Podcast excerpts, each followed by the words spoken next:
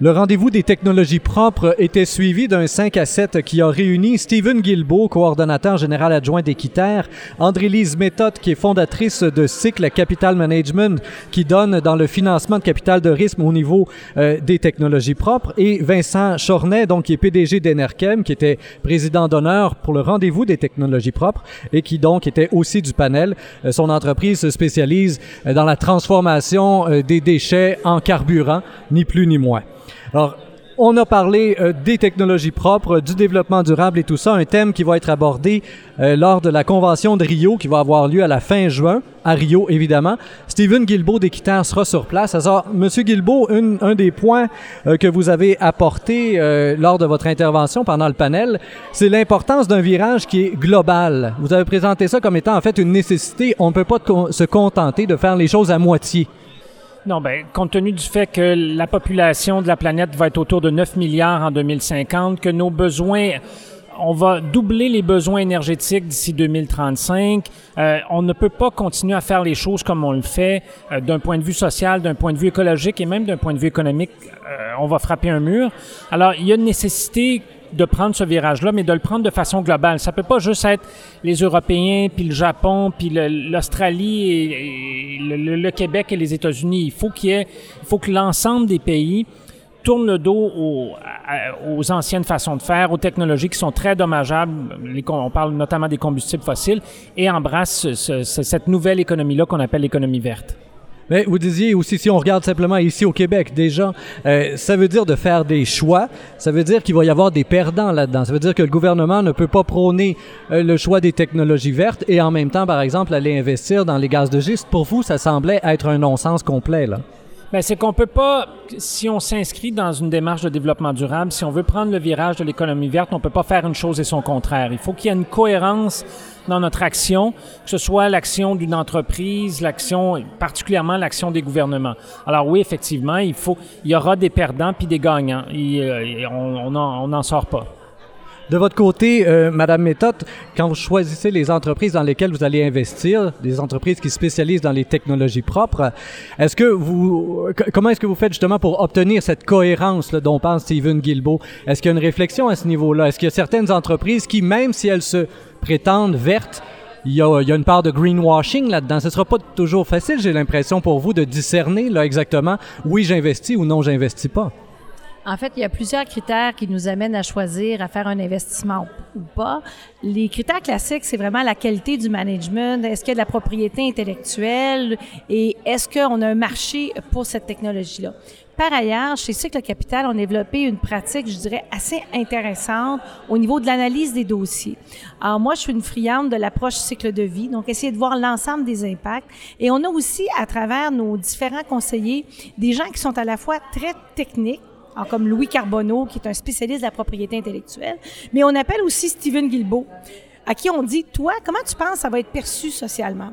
Alors, je pense que les investisseurs comme nous, qui veulent aller sur les tendances profondes du marché, doivent prendre en compte le volet social, le volet environnemental et le volet économique. Évidemment, il faut faire de l'arbitrage. On n'a pas la prétention d'avoir euh, toutes les solutions, mais on a quand même, en général, on prend soin de s'assurer qu'on fera pas un investissement qui aura des impacts négatifs à long terme.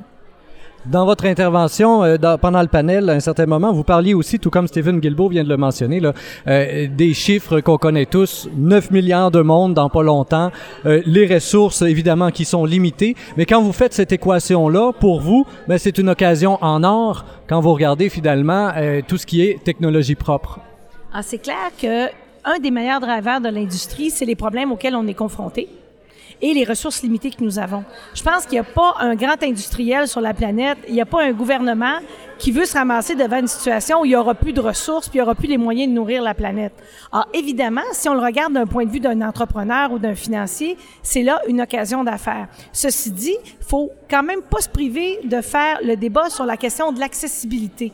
Moi, je pense que les technologies propres, c'est aussi une façon de répondre à des enjeux qu'on retrouve dans des pays africains quant à la purification de l'eau ou l'accès à l'eau, l'accès aux ressources. C'est aussi vrai pour la Chine.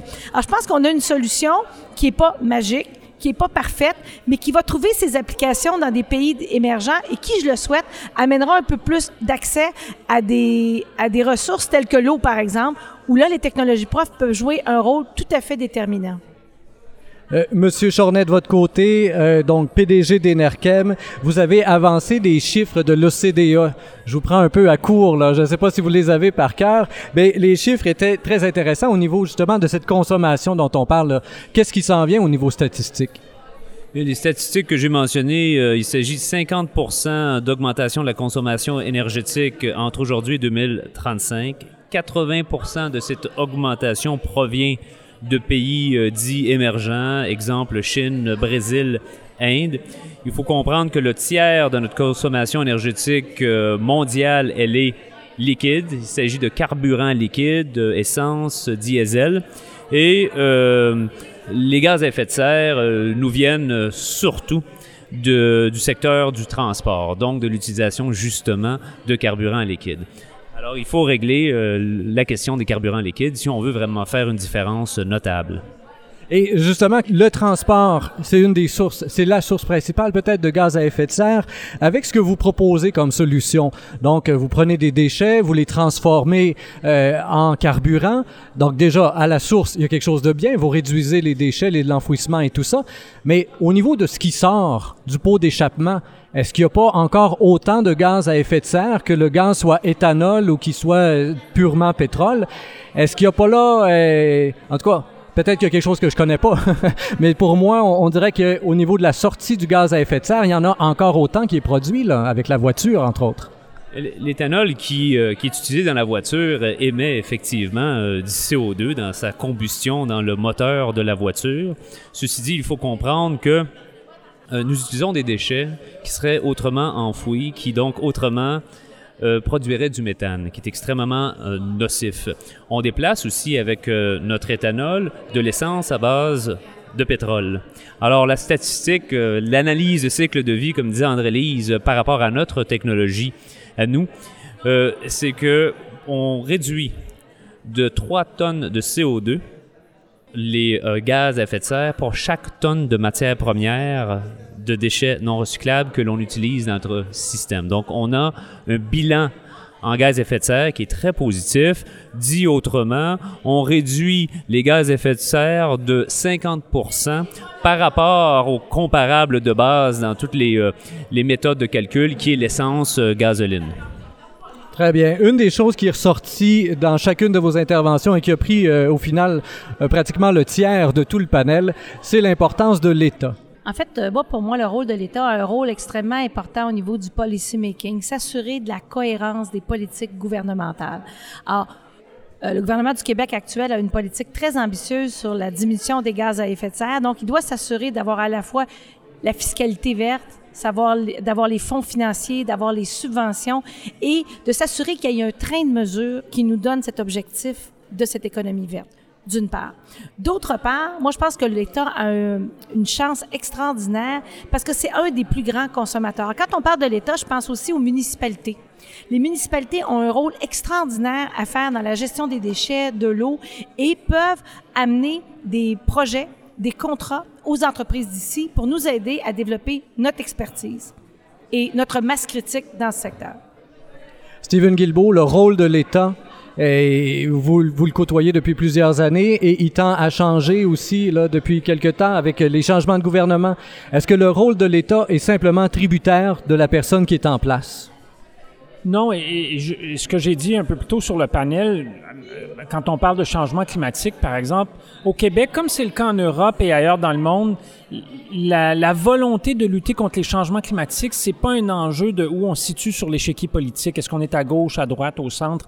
Il y a un consensus au sein des partis politiques québécois qu'il faut faire ça. Maintenant, chacun veut le faire à sa façon, avec ses couleurs. Alors pour moi, ça, ça dépasse qui est au pouvoir. C'est, et on est un bel exemple du fait que cette volonté-là, par exemple, de lutter contre les changements climatiques et de, de devenir un leader en Amérique du Nord a commencé sous le Parti québécois à la fin des années 90, au début des, des années 2000, et c'est poursuivi sous le gouvernement libéral. Et moi, j'ai tout à fait confiance que peu importe qui formera le prochain gouvernement, nous allons pouvoir continuer à travailler avec eux pour faire avancer cette, cette cause-là. Très bien, voilà qui fait le tour à peu près de ce qui a pu se dire là, pendant ce panel. Nous avions avec nous donc Stephen Guilbeault, coordonnateur général adjoint d'Équiterre, André-Lise Méthode, fondatrice de Cycle Capital Management et Vincent Chornet, PDG d'Enerchem. Merci bien à vous trois de votre collaboration.